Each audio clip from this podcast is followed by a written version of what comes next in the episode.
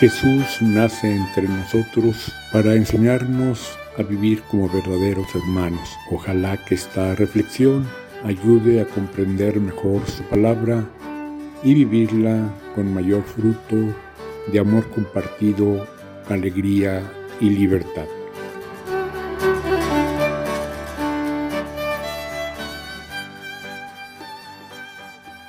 La semana pasada celebramos la fiesta de la Asunción de nuestra Madre María.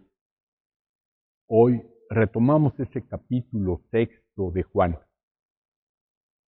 La semana pasada tocaban esas palabras de Jesús, mi carne es verdaderamente comida, mi sangre es verdaderamente bebida.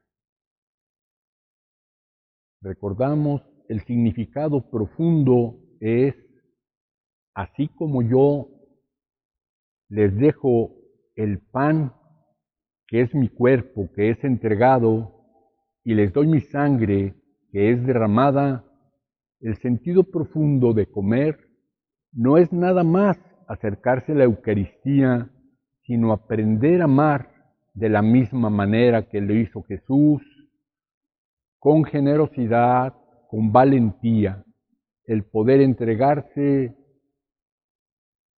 en el amor ordinario, en la familia, en el trabajo, dentro de la iglesia, y en algunas ocasiones, pues sí, de esa forma de mártir, de héroe, como lo hizo Jesús. Pero muchos no estuvieron dispuestos a seguir ese camino de Jesús. Repetimos, si multiplica los panes si nos das lo que necesitamos, si nos das la salud, si nos curas al enfermo, queremos en ti, te alabamos.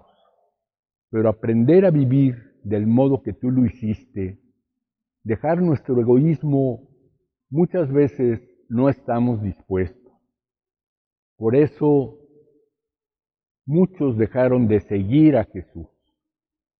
Él no cambia sus palabras, él no abarata su palabra, su vida, su camino.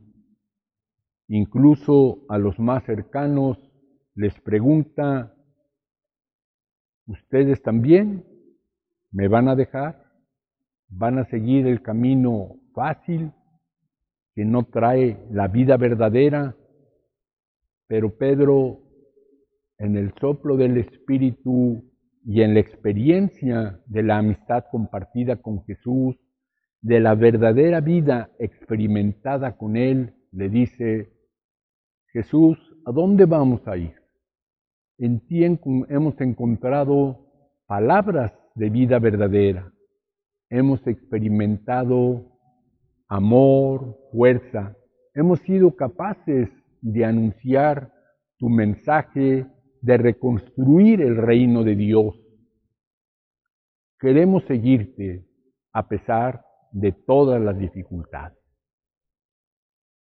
Entonces, que el Padre de Jesús nos dé su espíritu, que comprendamos bien el fondo de sus palabras, que abramos el corazón, que hemos dicho, para recibir en el espíritu el amor de Dios sentir que somos hijos suyos y entonces ir tratando de vivir como hermanos en la familia misma, en los momentos que estamos vida ordinaria, en las dificultades y también en las fiestas, y no limitarnos nada más a lo más cercano, sino en esa generosidad a la que Jesús nos invita, sepamos colaborar con todos aquellos que, abiertos al Espíritu de Jesús, aunque no siempre le den ese nombre, verdaderamente saben colaborar compartiendo la vida y la alegría y también la fiesta. Amén.